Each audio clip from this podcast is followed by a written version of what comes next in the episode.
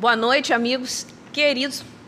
Mais uma vez estou eu aqui, estava um pouco sumida, porque uma coisa ou outra, alguns contratempos, a nossa agenda mesmo que não estava casando, mas assim, morrendo de saudades, porque ainda não tinha vindo depois do nosso recesso, está é, tá aqui conosco nesse momento assim de tanta fraternidade, de tanto amor que nós percebemos, é, nós aqui distantes fisicamente, mas nós sentimos é, toda essa essa esse amor, essa fraternidade que vocês estão aqui tra transmitindo para nós. Então, hoje, nós, com muita, sempre muita alegria no coração, nós estamos aqui, eu, Cristiane Santos, para quem não me conhece, está chegando a casa é, ao curso pela primeira vez, e a minha amiga querida aqui, parceira, Dulce. Boa noite, Dulce. Olá, Cris. Boa noite. Boa noite, família Sema. Sejam todos muito bem-vindos. Essa noite vai ser maravilhosa. O estudo é incrível. Vamos prestar muita atenção e participar.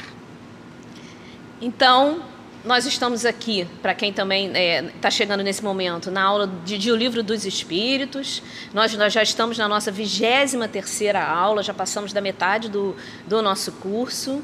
Então, como sempre, nós vamos fazer o nosso evangelho, fazer a nossa prece, para aí sim nós começarmos a, a, a, falar sobre o nosso tema de hoje.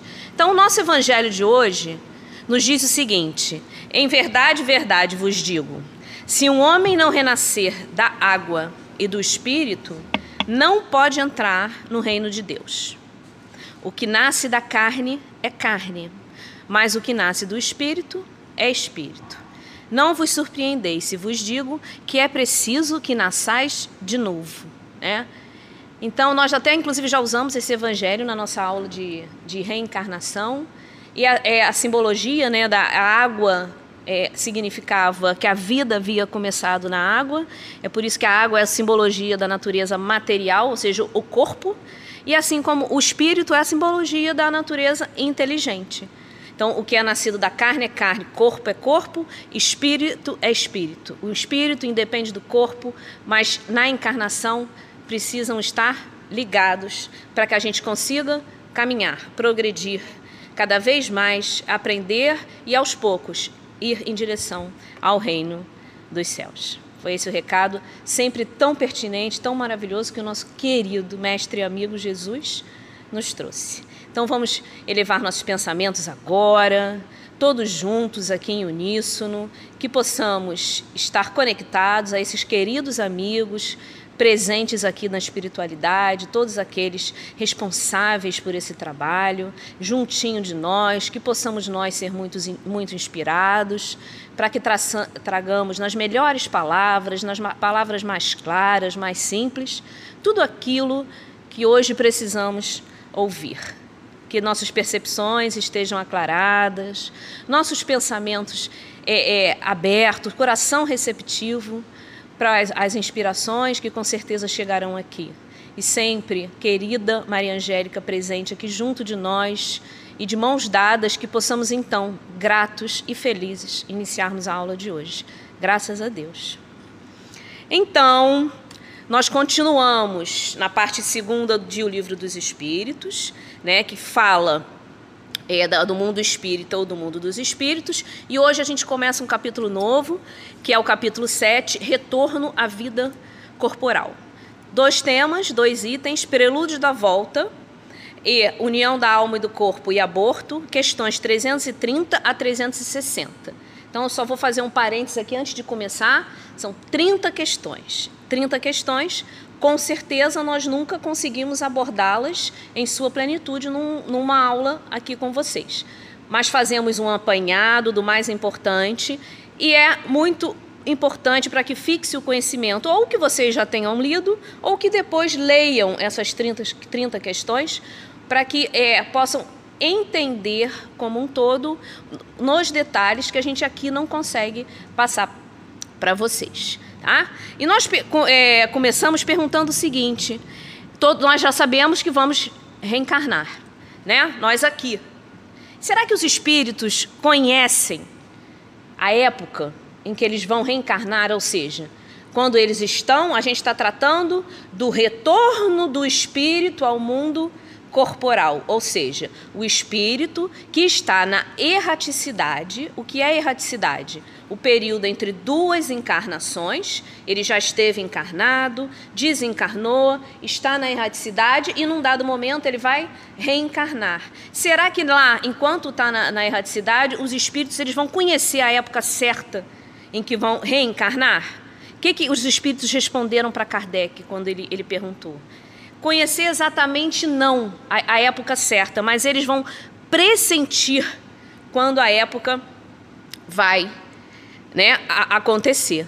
E a reencarnação, todos nós sabemos ser então uma necessidade da vida espírita, assim como a morte é uma necessidade da vida material. Pois é através né, do meio das, dessas encarnações sucessivas que nós vamos caminhando no nossa, na nossa estrada de espíritos imortais. Tá?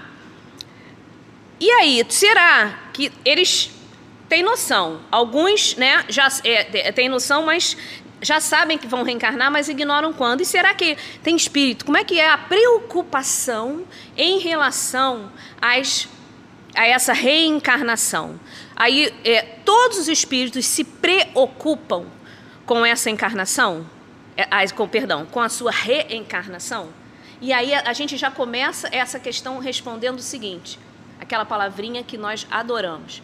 Depende. Vai depender exatamente da evolução de cada um dos espíritos. Depender da compreensão que eles tenham da vida, da vida espiritual, da vida material, de, desse, desse, intercâmbio que nós fazemos constante entre a, a matéria e, e, o espírito, e do grau, então, evolutivo como um todo é, desse espírito. Então, muitos pensam? Muitos pensam sim. A gente sabe que muitos pensam, já entendem, e na, aqui na, até no livro dos Espíritos dizem que tem uns que já ficam preocupados, que já querem vir, tem uns que não querem vir, né? mas tem uns que pensam e querem, tem outros que pensam e não querem vir. Né? Alguns, inclusive, imploram por uma oportunidade de retornar a, a, aqui à matéria e sabem e querem fazer essa viagem para ver se realmente tiveram conquistas, se tudo que eles aprenderam lá, nesse período de erraticidade, eles realmente conseguem provar quando aqui voltam. Então, as variações são muitas, né? Dentre essas variações, tem uns que não pensam. Por quê? Porque não entendem, ainda não compreendem, ainda não chegou o momento de compreender, de entender tudo isso. Aí depois a gente até vai ver como é que se processaria, vai se processar a reencarnação desse tipo de espírito. E para outros, eles têm medo, posso até falar essa palavra, a incerteza né, de como será é, o futuro, reencarna, é, é, o futuro nessa reencarnação, nesse retorno, os dá medo, eles consideram que isso pode ser uma punição. Mas todos nós já estudamos, já estudamos aqui e nós escutamos sempre isso nas palestras em tudo, gente. A reencarnação é uma bênção e uma misericórdia, jamais uma punição porque é através da reencarnação, pela misericórdia divina, que nós vamos conseguir caminhar e nos reajustar com a lei, a lei de Deus, da qual nós, em, muitas encarnações pretéritas que tivemos, com certeza, dado ao nosso estágio evolutivo, nos afastamos das leis de Deus. Então, são momentos importantíssimos e fundamentais. Sem as reencarnações, nós não progredimos, de fazermos diferente, a oportunidade de nos redimirmos, de consertarmos tudo aquilo que a gente vem ainda na nossa história não fazendo a melhor escolha, ok? Tudo calmo por aí, Dulce? Tudo tranquilo. Pessoal tranquilo? Então tá. Então vamos continuar. Né? Então, ele, alguns sabem, outros não. E aqueles que sabem, será que eles podem ou antecipar ou retardar o momento da sua reencarnação? O que, que vocês acham aí? Se é possível antecipar ou retardar o, o momento da nossa reencarnação? Eu acho que a gente pode. Nesse caso aqui, a resposta não é depende. As duas coisas, né? Então nós podemos tanto antecipar esse momento, se nós, através de preces, de orações, né, ou pedirmos, orarmos enquanto né, na erraticidade, lembrando que eu estou falando sempre do espírito que, nesse momento aqui, ainda está desencarnado para retornar. É prelúdio da, do, da volta, né, do retorno aqui pro, do mundo espiritual para o mundo material. Tá? Agora, ele também pode retardar. Não, eu não quero agora, não é o momento, né? É, eu não, né, não, não, não tenho até, inclusive, a gente pode até chamar, eu não gosto muito da palavra, é são uma covardia em relação ao enfrentamento das dificuldades que vão ter provenientes das próprias coisas, é, das escolhas que os, o espírito vão fazer e a gente vem para reajustar mesmo, né? Então, mas o espírito muitas vezes ele acha que não está preparado ainda, né? Inclusive em reuniões mediúnicas, muitas vezes são trazidos espíritos que estão nessa no momento de já começar a, a, a, a voltar e eles são trazidos para ter encorajamento aqui, para através do, né, da conversa pelo médium, é, eles criarem mais coragem, que, que é, encontrar até às vezes com com outros, né, para que a gente encoraje eles. Isso acontece muitas vezes nas reuniões mediúnicas. O espírito ele não quer, ele quer retardar o momento do retorno. E não tem como, né? Então eles vão o, o espírito que né, pode, ele até consegue, até certo ponto. Vai acabar sofrendo as consequências porque está adiando o resgate de compromissos que ele mesmo criou, né? Então, é importante voltar porque só encarnado e se contando, é, colocando em contato com aquilo que nós precisamos consertar que nós vamos caminhar. Então não dá para ficar na erraticidade, né? sempre lá eternamente achando que está numa boa. E aí Kardec aproveitou e fez essa, essa exatamente essa pergunta para os espíritos. Se um espírito está lá na vida espiritual, na erraticidade, bastante feliz, numa condição é, mediana, e ele não tem pretensão, ele não quer, ele não tem, ele não tem pretensões de progredir. Ele pode prolongar o seu estado indefinidamente? Olha, eu vou ficar na vida, é, na erraticidade, aqui na vida espiritual, eu não tenho ambição de melhorar e eu não quero reencarnar. Será que pode? O que, que o pessoal já respondeu aí? Já respondeu alguma coisa? Não, ainda não. Então, o que, que vocês acham? Será que o espírito pode fazer essa escolha? Retardar ele até pode, mas ele não vai poder indefinidamente né, manter essa escolha. Cedo ou tarde, o espírito ele vai sentir a necessidade de progredir. E mesmo que ele não sinta, ele vai ser compelido pela espiritualidade superior a fazer o caminho da elevação, né? Porque todos temos que nos elevar. Essa é a nossa destinação quanto espíritos. Então, mesmo que o espírito esteja lá muito bem, numa colônia feliz, bem é, instalado, ele vai precisar retornar aqui, porque todos nós precisamos caminhar no sentido da perfeição, que para nós ainda está longe, gente, né? A gente vai precisar continuar evoluindo e muito, são muitas ainda reencarnações, até a gente chegar no estágio lá de perfeição, de felicidade, espírito puro, como nós conhecemos ser nosso querido mestre, né? E amigo Jesus. Então, o que, que os nossos amigos falaram aí para nós, Dulce? Então, Cris, tem uma pergunta aqui que eu acho que seria interessante abrir para todos. Uhum. Que é o seguinte: quanto tempo um espírito demora para reencarnar? Essa pergunta é muito, muito boa. A gente já espera que ela chegue, né, Dulce? Com certeza. Gente, não existe tempo determinado. Vai depender da necessidade daquele espírito. Cada caso é um caso. Isso a gente vai ver aqui num, num, até numa questão aqui que a gente fala sobre isso. Então, não existe o tempo determinado. Para uns são alguns anos. Aí tem, tem assim uma, um, um, mito que diz, ah, são 30, 40 anos. Mas não existe isso. Existem encarnações rápidas, existem encarnações muito demoradas, existem encarnações de, de tempo médio. Vai depender dos compromissos e do que, que esse espírito precisa é, é, para cumprir esses compromissos, dele estar pronto para reencarnar.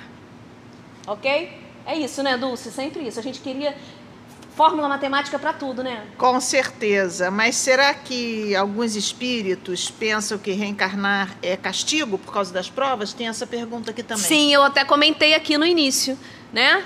Que não é castigo. Por quê?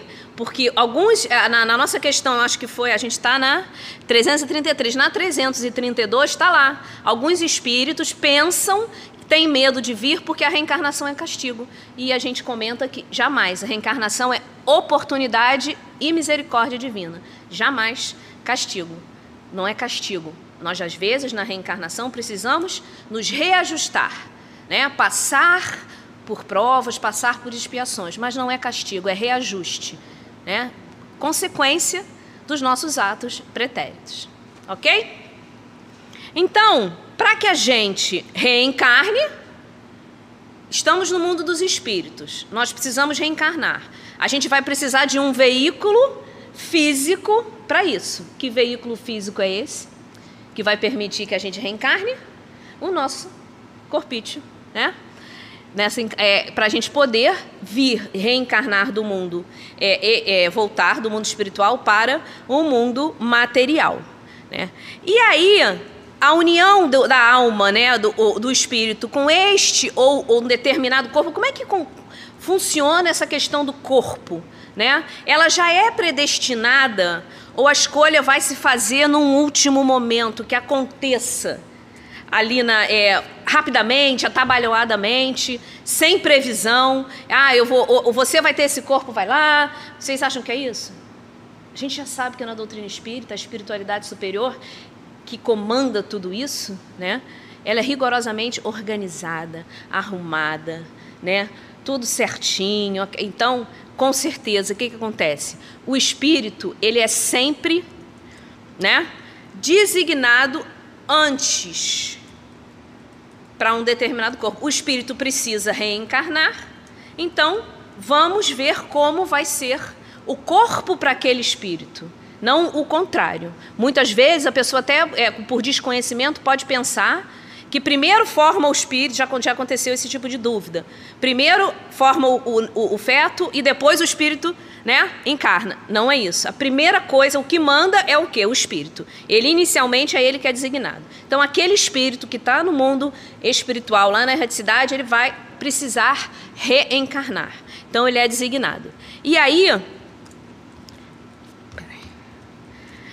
E a escolha das provas, aquilo que ele vem para cá para provar, para fazer, ela, elas vão ser fei, ela vai ser feita antes do corpo ser formado. Por quê?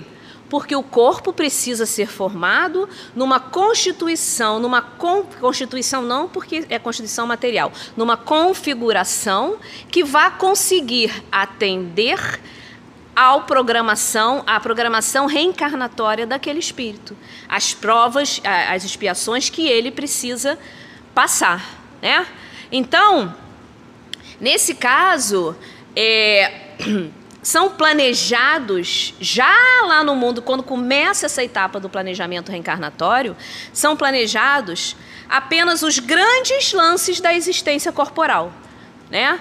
É, que podem realmente influir no destino daquele espírito, daquela criatura encarnada aqui no plano material. E André Luiz nos traz notícias no, no livro Missionários da Luz, né, sobre o planejamento, o departamento de planejamento reencarnatório que, que acontece, Missionários da Luz acontece na colônia Nosso Lar, é, como vocês já conhecem, no curso que a gente está tendo aqui terça-feira. Né? E lá no planejamento reencarnatório, estuda-se realmente as necessidades que cada espírito vai precisar ter né, que cada reencarnante estuda os detalhes, os órgãos, né, é, os membros, olhando a vida do espírito como um todo e quais são né, as necessidades. Olha, gente, que palavra bacana, sem ser punição, as necessidades educativas para corrigir desenganos.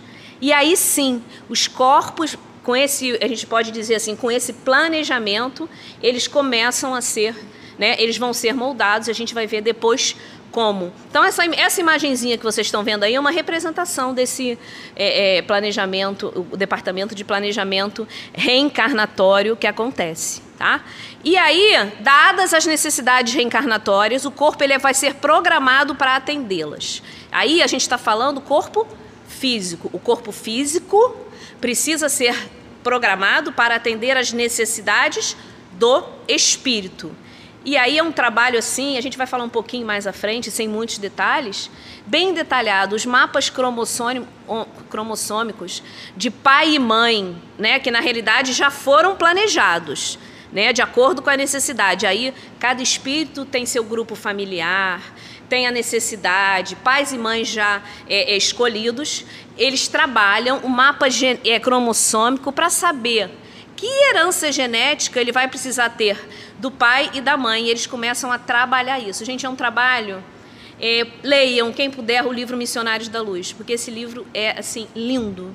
É um trabalho minucioso, é um trabalho que quando a gente lê a gente fica assim maravilhada de ler o trabalho da espiritualidade superior. Gente, e como dá trabalho uma reencarnação? É muito trabalhoso, tá? Então, o, o, reencarnante ao lado dos mentores, que são os responsáveis, normalmente existe um grupo de mentores, falando por padrão, tá? É um grupo de mentores, vai planejar então a futura encarnação daquele espírito, né, dentro desses moldes que vai atender às necessidades de progresso, né, é, aqui desse espírito na sua caminhada material. Ficou claro, pessoal? Tá claro, Dulce? Alguém perguntou alguma coisa aí sobre tá claríssimo. esse primeiro tá claríssimo. planejamento reencarnatório aqui? Então, e aí, Kardec perguntava para caramba, e a gente está dizendo aqui que junto com, com, com, os mentores superiores, o espírito vai programando né, o, o seu corpo. Mas será que ele pode escolher? O espírito escolhe o corpo em que deve encarnar?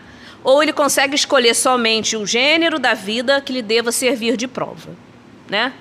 Então, para variar, a nossa resposta vai ser, né? Vai depender, né, do espírito. Então, pode sim, o espírito pode sim escolher o corpo já que aquelas imperfeições do corpo, a forma do corpo, vão diretamente influenciar na sua reencarnação aqui na sua vida no mundo material, né? Já que as imperfeições desse corpo são para ele provas que vão ajudar no seu adiantamento, mas embora isso é tá, o corpo vai ajudar para ele nas provas para o seu adiantamento, se, se ele conseguir vir com esse corpo e vencer né, os obstáculos que se lhe apresentam aqui nessa vida, os acontecimentos, as dificuldades que ele mesmo já programou. E, gente, vamos combinar entre nós? E mais todas aquelas que a gente mesmo gera aqui, né? Porque a gente gera muita coisa para nós mesmos nessa vida, que não é só a nossa história pretérita, né? Nossas causas de aflições, nós já estudamos isso algumas vezes, a gente sempre fala isso no Evangelho, não são só das nossas vidas pretéritas. São muitas causas de aflições que nós vamos gerando nessa vida mesmo por nossas escolhas ainda equivocadas. Um dia não faremos mais essas escolhas equivocadas, né? Então isso vai depender também do grau evolutivo do espírito que está vindo reencarnar, né? Essa liberdade de escolha ela vai aumentando, ela vai se fortalecendo à medida que o espírito vai melhorando, fortalecendo as virtudes dentro de si e, e progredindo, né? E os espíritos já que têm essa condição fazem isso junto com os mentores, né? Espíritos que ainda têm dificuldades, são indiferentes ou rebeldes, eles não têm a oportunidade de escolha, né? Eles têm a imposição, digamos assim esses corpos eles são deliberados para aquele espírito, ele ainda não consegue escolher. Então tudo vai depender do grau evolutivo. Espera aí, gente. Isso, ainda vou falar uma coisinha aqui. Eu trouxe uma notinha que é muito interessante, né? E escolher um corpo para nós aqui, quando a gente fala, vê aqui assim uma pessoa que pode, que não tem o, o corpo 100%, a gente escolher um corpo, né, com alguma incapacidade, pode ser para determinados espíritos e para a necessidade de, daquele espírito a chave da sua evolução nessa caminhada terrestre aqui. Entendeu? Pode acelerar o desenvolvimento da alma, enquanto que um corpo perfeito e belo, pelo contrário, dependendo do espírito, pode exacerbar vaidade, orgulho. Então, não é aquilo que a gente pensa, né? O melhor, o corpo mais bonito, o corpo mais é, é, é, é melhor, é, belo, né? A, não é necessariamente o melhor instrumento para nós caminharmos evolutivamente, entendeu? Então a gente vai precisar ter aquilo que a gente tem condição, gente. É cada um na sua. Se um determinado espírito precisa dessa ajuda de ter um corpo né, aí, com algum problema material que isso vai ajudar a sua caminhada evolutiva, isso vai acontecer, porque está na programação reencarnatória dele. Né? E tem um caso até no Missionários da Luz, do Silvério, falo rapidinho aqui, que ele ele já ele estava se preparando para uma nova encarnação e ele foi lá no departamento de planejamento reencarnatório e perguntou se já estava o modelo dele já estava pronto. E aí o, o, o mentor, o, o benfeitor falou lá e disse que já foi, já estava vendo e que ficou muito feliz dele ter aceito a, a sugestão, a, olha só, gente, dele ter aceito a sugestão amorosa dos amigos bem orientados sobre o defeito que ele teria na perna, né? E aí ele completa assim o mentor, certamente lutará você com grandes dificuldades nessa encarnação, mas essa, resol essa resolução de aceitar esse problema na perna vai lhe fazer muito bem. E o espírito estava bem, ele já estava num estágio de entender aquilo e aceitou né? É, é a orientação do, do, do mentor. Então, é um pouco fora dos paradigmas que a gente pensa aqui no, no mundo material, que a gente pensa que um corpo imperfeito pode ser um terror ou um drama muito grande. Então, quando a gente começa a entender e é importante a gente sempre fazer esse, esse raciocínio com a doutrina espírita, quando a gente começa a entender exatamente que nós somos espíritos, a gente vai mudando o nosso ponto de vista e com isso mudando a nossa atitude. E aí, Dulce? Então, Cris, tem uma pergunta aqui que eu acho que também vai ajudar muitos. A Mara está perguntando por que existem pessoas que não se sentem pertencentes à família a qual fazem parte. Isso, isso aí a gente fala muito na aula de parentesco, né? É. Porque pode estar tá no. Eu até li, assim, que é engraçado, eu li essa questão ontem, é. aqui estudando, né? Por quê? Porque pode estar realmente inserida num grupo familiar da qual não é, naquele não é a sua família espiritual. Porque nós temos a família material e a família espiritual. E às vezes existe a necessidade para aquele espírito de estar naquele núcleo familiar, porque vai e do núcleo familiar ter aquele espírito, seja para refazer laços de né, afinidade que foram rompidos é, em outras existências, seja para que aquele espírito consiga é, aprender com o grupo familiar,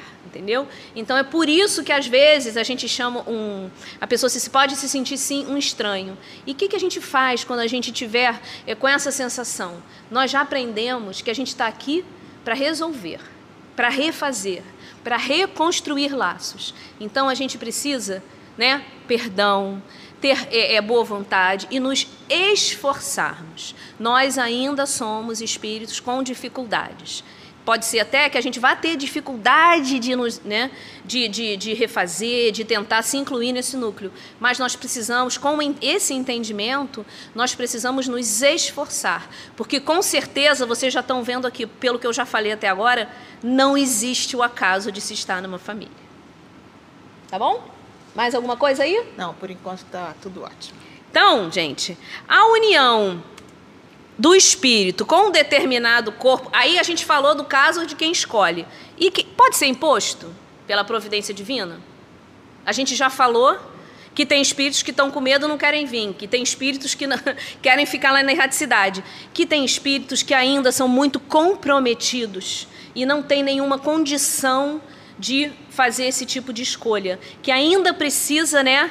É, ele não está apto para fazer a escolha nenhuma ainda. E aí é, realmente né, ela é determinada, são as chamadas reencarnações compulsórias, entendeu?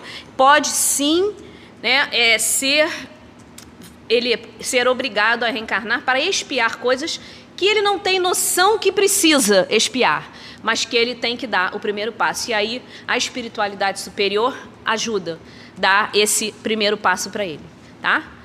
Podem ser espíritos muito comprometidos, espíritos ainda muito é, é, é envolvidos na inferioridade, podem ser espíritos apenas que não estão querendo retornar, existe uma variedade, mas existe sim essa imposição da providência divina e que não é, gente, uma maldade, uma arbitrariedade. É misericórdia, porque aquele espírito precisa reencarnar para continuar o seu caminho, porque a gente sentar no mundo material não consegue evoluir. Aí tem uma questão até no espírito. Será que o espírito evolui na erraticidade? Sim, ele até faz aquisições e evolui. Mas é aqui no mundo material que ele vai conseguir provar se é realmente ele teve essas aquisições, se ele realmente progrediu. É aqui, né? Junto com os outros, junto com a, na lei de sociedade, trocando talentos, que é o grande segredo da lei de sociedade, nós trocamos talentos, né? Aqui e cada um vai traz um pouco do outro e doa um pouco para o outro. Isso vai trazendo fora a nossa vontade, o nosso esforço de cada vez mais sermos melhores, isso tudo vai ajudar esse espírito que não está querendo retornar para o mundo material aqui. Ok? Então, será aí a gente já falou um pouquinho? Foi, feito esse planejamento e tudo. Depois a gente vai detalhar como é que é feito a, a, a concepção em linhas gerais. Mas no momento de encarnar, como será que o espírito está se sentindo? Ele sofre perturbação semelhante a que experimenta ao desencarnar? Nós sabemos que quando nós desencarnamos, nós ficamos um tempo, né?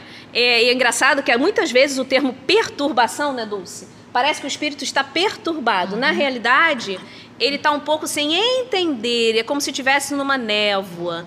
Então, da mesma forma que existe a perturbação quando a gente desencarna, né, os espíritos nos respondem: existe a perturbação muito maior e principalmente mais longa quando o espírito vai retornar. E aí eles completam: na morte, o espírito sai da escravidão. Olha outra mudança do ponto de vista. Por que, que o espírito, na hora do desencarne, sai da escravidão? Que escravidão é essa?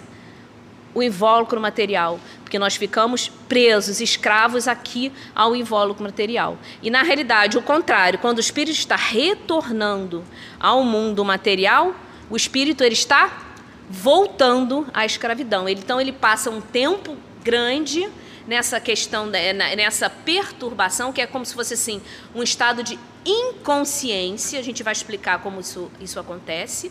É, que estado de inconsciência é esse? Para que ele possa retornar. E os espíritos continuam dizendo que um momento, então, enfim, que né, esse momento que está antecedendo a reencarnação, eles vão trazer além muita ansiedade para o espírito.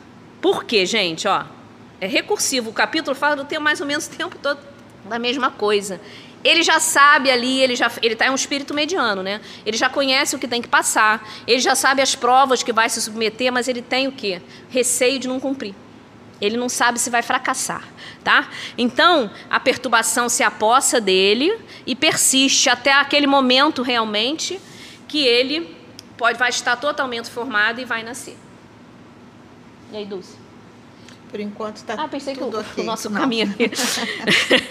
tá certo? Então, é, os espíritos nos trazem isso. É uma ansiedade muito grande né, desse, desse, desse espírito. E aí, enfim, né, chegou um momento em que, em que momento, então, esse espírito, essa alma, ela vai se unir ao corpo que está sendo, que foi formado. E aí começa, né, o que muita gente não sabe que tem dúvida. Em que momento será que acontece né, essa, é, essa união do espírito com o corpo que ele vai ter na encarnação? Será que começa na hora que nasce, gente? Será que essa união começa na hora que nasce? A gente vai ver agora que na realidade não é bem começa na hora que nasce. A união começa na concepção. O que, que é a concepção? Vocês estão vendo aí a imagem. É quando o espermatozoide, o gameta masculino, se encontra com o óvulo, que é o gameta feminino. Né? Aí ela se completa, gente, completa no instante do nascimento. Então, desde a concepção, aquele espírito que já está né, designado, já está ali é, magneticamente é, atraído né, para aquela para o feto, ele já está ali, mas a encarnação ainda não está completa, né? Ele está naquele estágio ali ainda. Então, desde a concepção, o espírito se liga ao corpo em formação, gente, não é corpo pronto. Desde o iníciozinho da concepção, a gente vai explicar rapidamente aqui, né? Por um laço fluídico que é, uma, é, é, é que vai né, mantê-los atados e que cada vez esse laço, gente, como se ele fosse se apertando, né, se intensificando até o momento da criança nascer. Os espíritos até falam aqui, quer ver, o grito no recém, do recém-nascido, aquele grito, choro que o recém-nascido solta, anuncia que agora aquela, aquele, aquela criança se encontra como número de vivo, no número dos vivos, né? Então, é por isso, a alma precisa, a gente nem tocou, eu não falei que é, às vezes a gente acha que é óbvio. Para que esse corpo funcione, a alma tem que estar ligada a ele envolvendo todo esse preparo, tá certo? Então, a gente vai ver que e, e, a, a ligação entre corpo e espírito, a gente já teve aula aqui, ela é feita através do perispírito, que é o elemento de ligação entre corpo e espírito. E não vai ser diferente na concepção, vai ser através do corpo espiritual, ou seja, do, do, do perispírito, que essa ligação vai sendo feita né, pelo, pelo laço fluídico. É isso? Porque o perispírito possui é, propriedades em que ele consegue fazer isso. E à medida que o feto vai se desenvolvendo, é como se o laço fosse. Isso está dentro da Gênese. O laço ele vai se encurtando, né? Pra, e aí, no momento do nascimento, ele está totalmente acoplado e é um espírito encarnado, tá?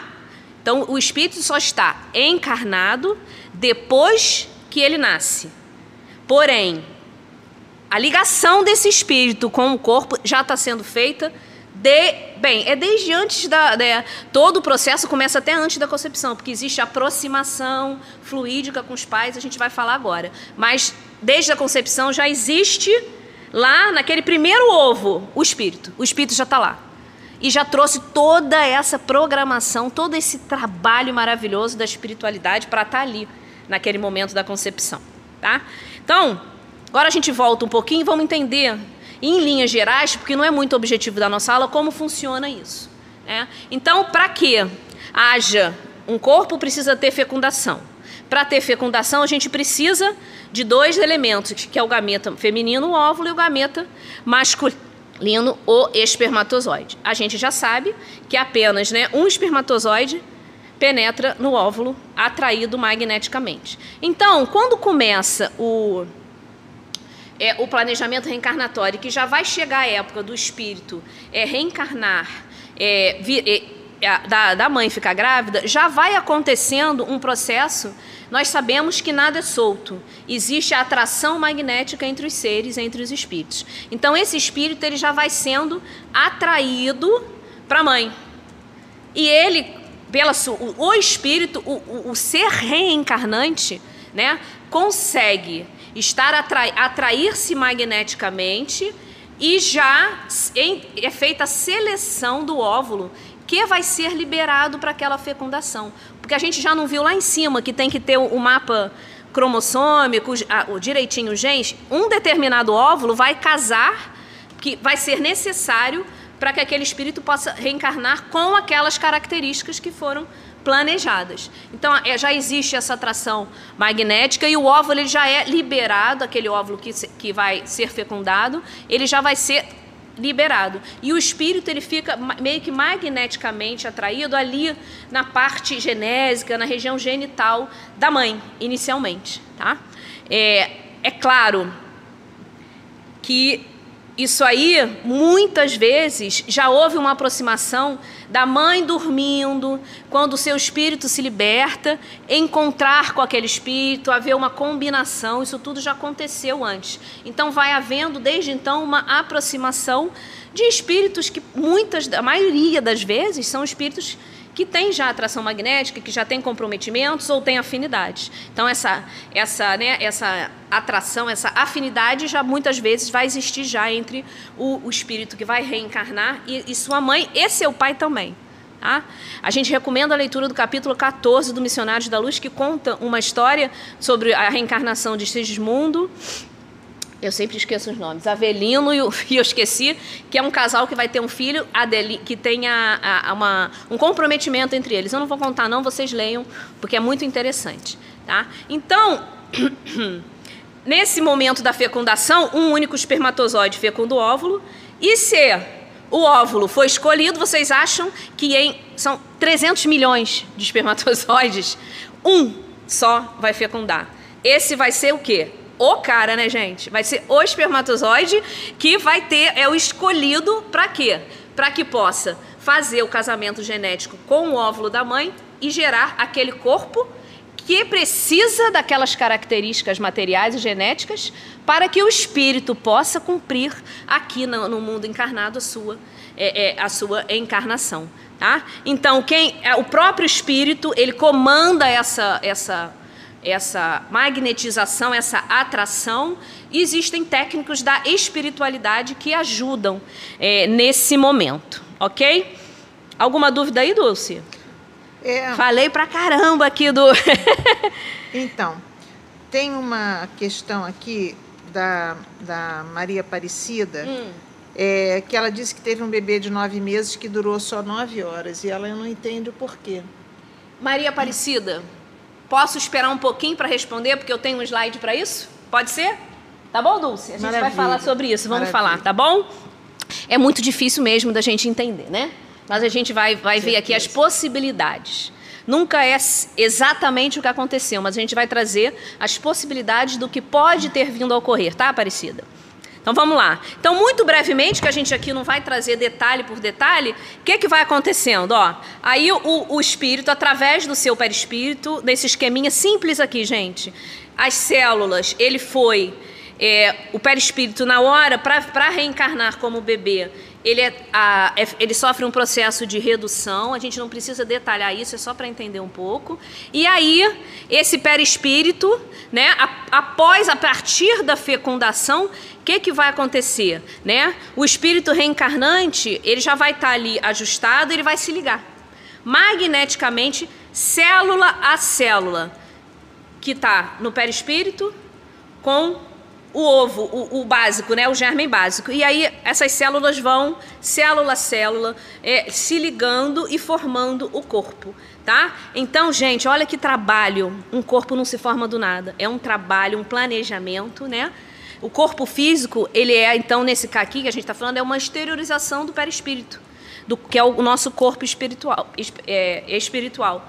E a gente sabe que o nosso acervo do espírito está representado ali no perispírito. Então, esse ele vai conter todo o registro daquele acervo do espírito que ele usou para planejar a sua encarnação. Então, o perispírito ele vai ser um modelo biológico do nosso corpo físico. Então, gente, nunca mais vamos pensar que nós somos um corpo que tem um espírito. Quem manda nisso tudo, nesse conjunto, é o espírito. Nós somos um espírito que estamos aqui nesse momento no mundo material utilizando-se um corpo. E quem for que comandou, inclusive, a formação desse corpo foi o próprio espírito, através do seu perispírito que o liga, né? Então, ele cria esse campo magnético e aí essas células vão, né, uma a uma, não é tudo feito na mesma hora, à medida que vai passando né, o, o, tempo, o feto vai se formando, ele vai, é, o corpo físico vai né, se criando e a gente vê que o do embriãozinho, né, ele, ele vira o, ele vai crescendo um mês, dois meses e aí vai, o, o corpo vai se formando, tá bom?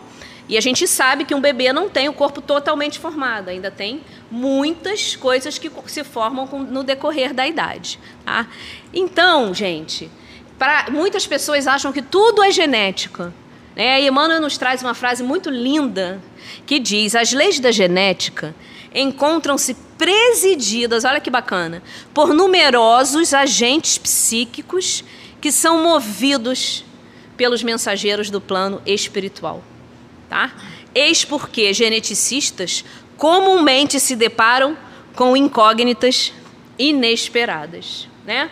Então, existem coisas que só a ciência não explica e aí agora, com, com toda essa explicação, a gente vê que a genética é fundamental para que a gente tenha o corpo material. Mas por trás daquilo existe todo um casamento, um planejamento que é feito através é, da espiritualidade superior para aquele, aquele ser que está vindo reencarnar o espírito, né? Traz, né?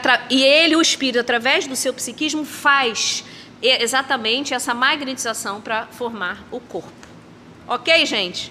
Dulce, pergunta sobre o meu assunto aqui? Não, o pessoal aí está é, bombando em outro assunto. Saíram um pouquinho do assunto, então eu estou respondendo assim particularmente, mas são questões é, importantes. É então tá bom, eu vou continuar qualquer coisa. Tá. Você é, passa eles aí para mim, tá? Então, gente, é... Maria Aparecida, da mesma como esses laços né? Enquanto o bebê está na, na, na, barriga, a, a, encarnação do espírito não está completa ainda, o laço fluídico ainda é não muito né, é firme, ele ainda são frágeis, tá? E aí, como esses laços que unem corpo e espírito são frágeis, eles podem ser rompidos pelo espírito se este recuar diante da prova que escolheu. Nesse caso, é um dos casos que a criança realmente não vai viver. Aquele espírito, ele é, fez até a programação reencarnatória, ou ele soube, mesmo que ele não tenha escolhido, mas de alguma forma, como o laço ainda é roto, ele, ele tem, através da sua vontade, essa capacidade de se conectar. Aí o, o corpo, ele, a criança não, não vai viver, né? Então, isso é uma das coisas que faz com que o, o, o bebê não nasça, tá? No caso, o bebê seu, é, é, é, é o bebezinho na, é, é, desencarnou logo após o nascimento. Mas aí aqui a gente já começa a ver o, esses porquês, né? Então, gente, essa união, os espíritos nos dizem, o, o laço ele é frágil, mas essa união é definitiva, no sentido de quê? Que para aquele Desculpa, gente. Nenhum outro espírito vai poder substituir e entrar naquele corpo. Já deu para entender por quê?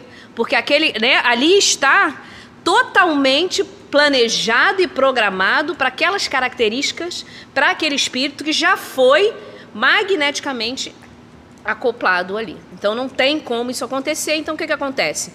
Corpo sem espírito não vive. Então aí a criança ela não nasce. Tudo bem? E aí pode acontecer também é, o contrário. O espírito está na, na, na, gestação e o corpo não resiste. O corpo de, por algum motivo ele, o corpo que ele escolheu morre né? Antes dele nascer. O que, que acontece a esse espírito? A gestação realmente não vai para o fim e quais são as causas? Os espíritos nos dizem que são imperfeições da matéria, né? Por quê? Provavelmente alguma necessidade, porque nada é por acaso, é tudo encaixadinho, alguma necessidade para o espírito ou para os pais de passar por aquele momento ali, tá? Então, nesse caso, o que, que vai acontecer com aquele espírito? Aí ele vai passar ali, vai entrar na, na, na, Vai pegar outra encarnação rapidinho e vai? Pode até acontecer, tá, gente? Mas cada caso é um caso. Aquele espírito ele vai precisar de um novo planejamento. Isso pode ser, os espíritos nos dizem, mais rápido, mais lento, de acordo com a necessidade daquele espírito. Às vezes acontece isso para um reajuste. Aquele espírito ainda tem compromissos, tem muita dificuldade, ele vem tem aquele choque da matéria, fica aqui um tempo né, é, nesse estado de perturbação enquanto está na gestação, e depois ele se prepara para uma encarnação mesmo, onde ele vai conseguir é, caminhar um planejamento reencarnatório mais completo. Tá? Isso é uma, é uma das possibilidades. Tá? Então, é, a, a razão, né, isso aí é então um, um problema, perdão, uma prova para os pais e algumas vezes sim, tem benefício para o espírito que precisa ainda estar nessa situação, tá? E aí nós reencarnamos, nós estamos aqui na vida é, na material. Será que nós, é, o espírito, depois de encarnado, ele vai lamentar aquilo que ele escolheu lá no plano espiritual? O que, que vocês acham? Será que o espírito lamenta? O que, que acontece quando a gente reencarna? A gente não lembra, né? Então, depois de encarnado, ele não sabe o que escolheu exatamente, né? Então ele, a gente pode lamentar, eu acho até que a gente lamenta mesmo, né? Porque a gente, a gente é reclamão das coisas que acontecem a nós, né? Mas a gente não sabe o que escolheu e outra coisa, a gente não se lembra o que a gente tem que resgatar, né? O que, nem o que a gente fez, nem o que foi combinado. Apesar de a gente já conseguir se a gente começar a fazer uma observação da nossa conduta, de como a gente é, pode ser que a gente já consiga saber né, o que, que a gente veio fazer aqui. Né? E a gente lembra, a gente, a gente acha que não vai dar conta, a gente nunca está sozinho, gente. E Deus, olha lá, Deus não nos dá, não dá o fardo maior que a gente possa carregar. Não se esqueçam disso. A gente tem a ajuda dos amigos espirituais, a gente tem a ajuda dos amigos encarnados e a gente tem a certeza que a gente vai seguir em frente a despeito das nossas dos problemas que a gente tem aqui nessa vida encarnada, porque a gente precisa ir caminhando. Então a, a gente pode ficar desanimado, mas a gente tem que se reerguer com, com, com, essa noção de tudo que a doutrina espírita nos traz, com os ensinamentos de Jesus, com todas a, a, fé raciocinada que nos explica as coisas, é tudo forma de fortalecimento íntimo para que a gente caminhe aqui nessa vida como espíritos, tá? Então, é, é, será que ele ficou perturbado. Enquanto está lá na barriguinha, entre a concepção e o nascimento, o espírito goza das suas faculdades, ele tem as suas faculdades plenas. Né? A gente sabe que não, já falou que se ele está com a perturbação, ele não está com as suas faculdades plenas. Né? Ele não está ainda encarnado, quando ele encarna, ele começa a ter as suas faculdades, e os espíritos nos dizem que é como a gente quando dorme. Né? A gente quando dorme está lá e não tem. O nosso espírito está ligado a nós, mas a gente está dormindo. Né? Então a gente não, não, não faz nada a gente fica num estado né, de, de. Pode a gente até falar assim, de, de realmente de, de torpor. Tá bom? Então, ele não tem na barriga. Aí ele nasceu. Imediatamente ao nascer, o espírito recobra as suas potencialidades, a sua plenitude das suas faculdades? O que vocês acham, gente? Faz sentido? Será que um nenenzinho sabe fazer operação matemática? Se aquele espírito tinha sido um grande matemático? Não, né, gente? O espírito não, não recobra a sua é, faculdade. Por quê? As faculdades do espírito dependem dos órgãos do corpo para se manifestarem. E o, o, o, o, nosso cérebro ele vai, né, aos poucos, desenvolvendo os neurônios. A criança vai reaprendendo a viver nessa encarnação, porque existe né, o esquecimento. A gente não esquece de quem é. A gente não esquecer não quer dizer que a gente né, vai deixar o nosso acervo para trás, mas a gente esquece e tem que reaprender a viver desde pequenininho. Aí a gente não tem que aprender. Começa a mamar, aí chora, comer, aí depois senta, aí depois anda, e aí vai, aos poucos, tem que se arrepender servindo daqueles instrumentos que, que ainda são limitados numa criança. Um bebê não sabe andar, uma criança né, de, de seis anos não sabe fazer uma equação. Então a criança vai se readaptando dentro e crescendo e com as faculdades que lhe é disponível. As faculdades vão retornando à medida que o corpo vai permitindo. Tá bom? E aí tem uma pergunta, até porque é, ela está aí, só porque a gente trouxe ela, interessante, né?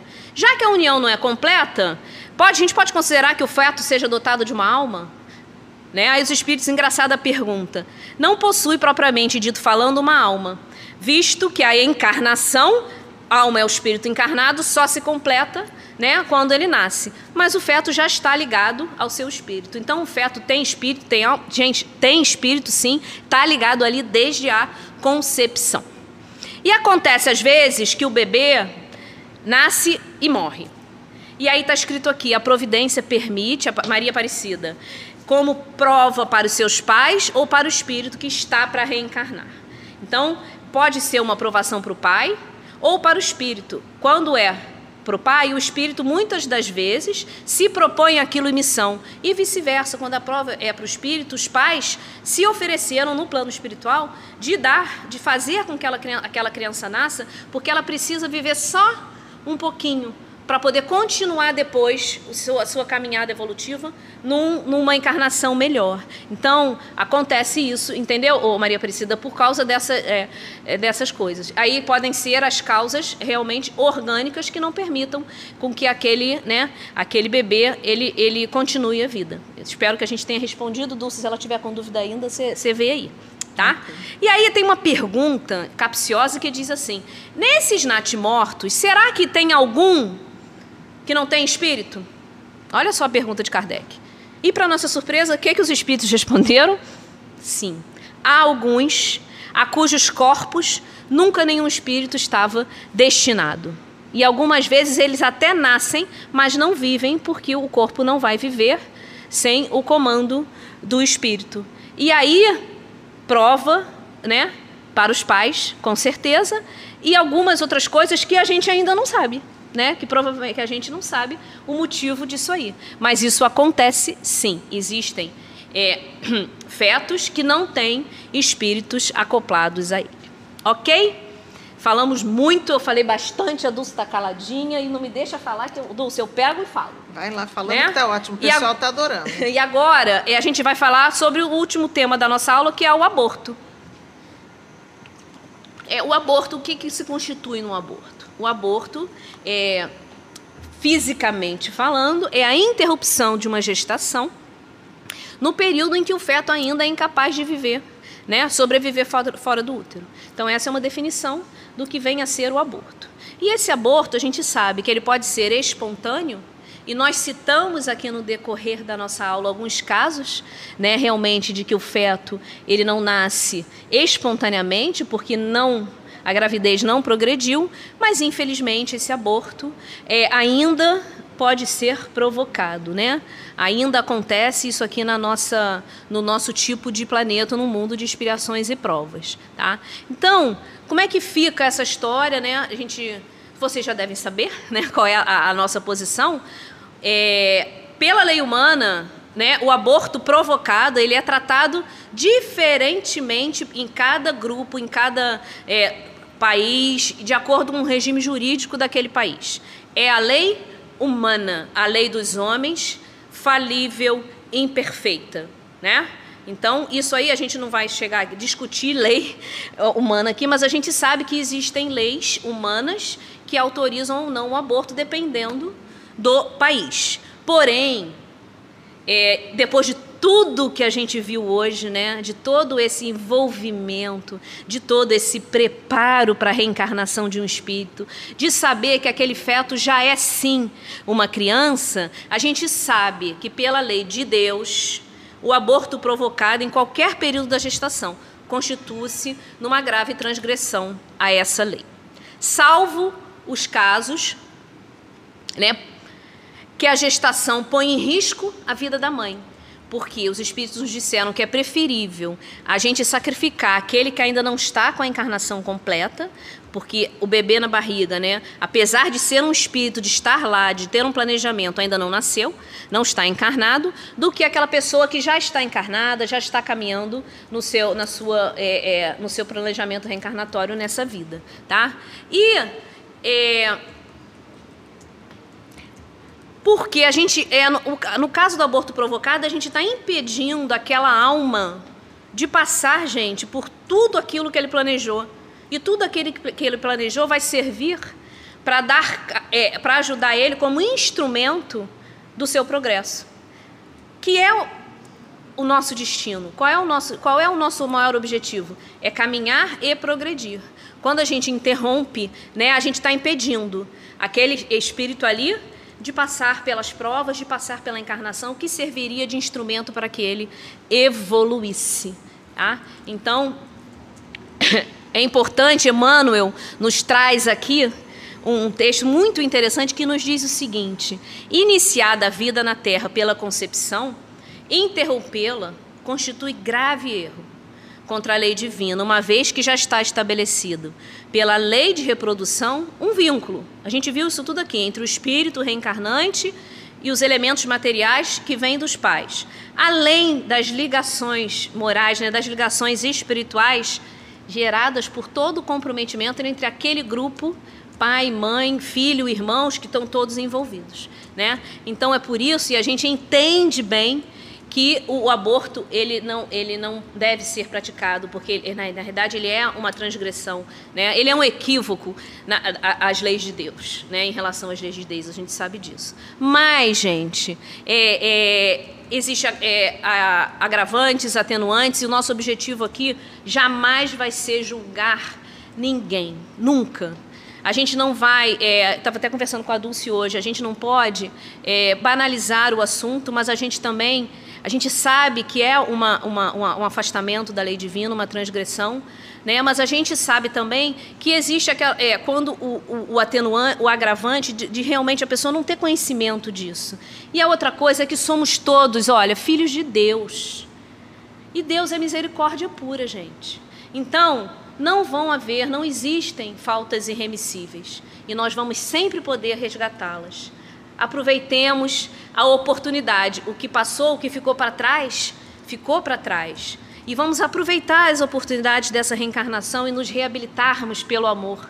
Se por um acaso a gente está falando com alguém que já fez isso, é, que a gente, que, se, que essa pessoa, ela pode se reabilitar através da caridade, ela pode fazer caridade com crianças, com idosos. É a reabilitação através do amor, né? É colocar o amor em movimento e aí com certeza vai né, se reabilitar com a lei. Então, acho que a gente não esqueça disso. E só pra, é auto perdão sem culpabilidade, mas partindo hoje e sempre fazendo diferente, né? Então que a gente se lembre disso e que não não carregue a culpa, mas que entenda as responsabilidades. É isso, né? E a responsabilidade não é só no caso da mãe. É sim de todos os envolvidos do pai, de quem autorizou, de quem fez, do, do, da, do profissional que realizou. Cada um tem a sua responsabilização. Mas aí a gente vai encerrar com aquela mensagem linda que nós amamos do Chico Xavier, né? Que cabe muito na nossa aula. Por quê? A gente que a gente faça diferente, porque para que a gente retorne depois, a gente nossa aula não foi o prelúdio da volta, diferente e melhor. Né? E da mesma forma, se nós cometemos, tivemos esse delito, que a gente hoje faça diferente para seguir em frente de uma melhor forma, nos reabilitando pelo amor. Então, gente, embora ninguém possa voltar atrás e fazer um novo começo, qualquer um pode começar agora e fazer um novo fim. Ah, e a gente agradece demais a irmã Maria Angélica, aos amigos espirituais que estão aqui juntinho de nós e que nós possamos estar com os corações conscientes né, de tudo que a gente ouviu aqui hoje, na certeza que o Senhor, Ele é nosso pastor e não vai nos desamparar. Que nós caminhemos sempre, a partir de então, nessa intuito de cada vez mais melhorar, fazendo, corrigindo os equívocos do passado a partir de hoje. Graças a Deus.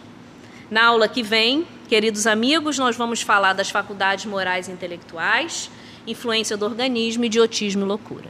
Tenham todos uma boa noite e até semana que vem. Graças a Deus.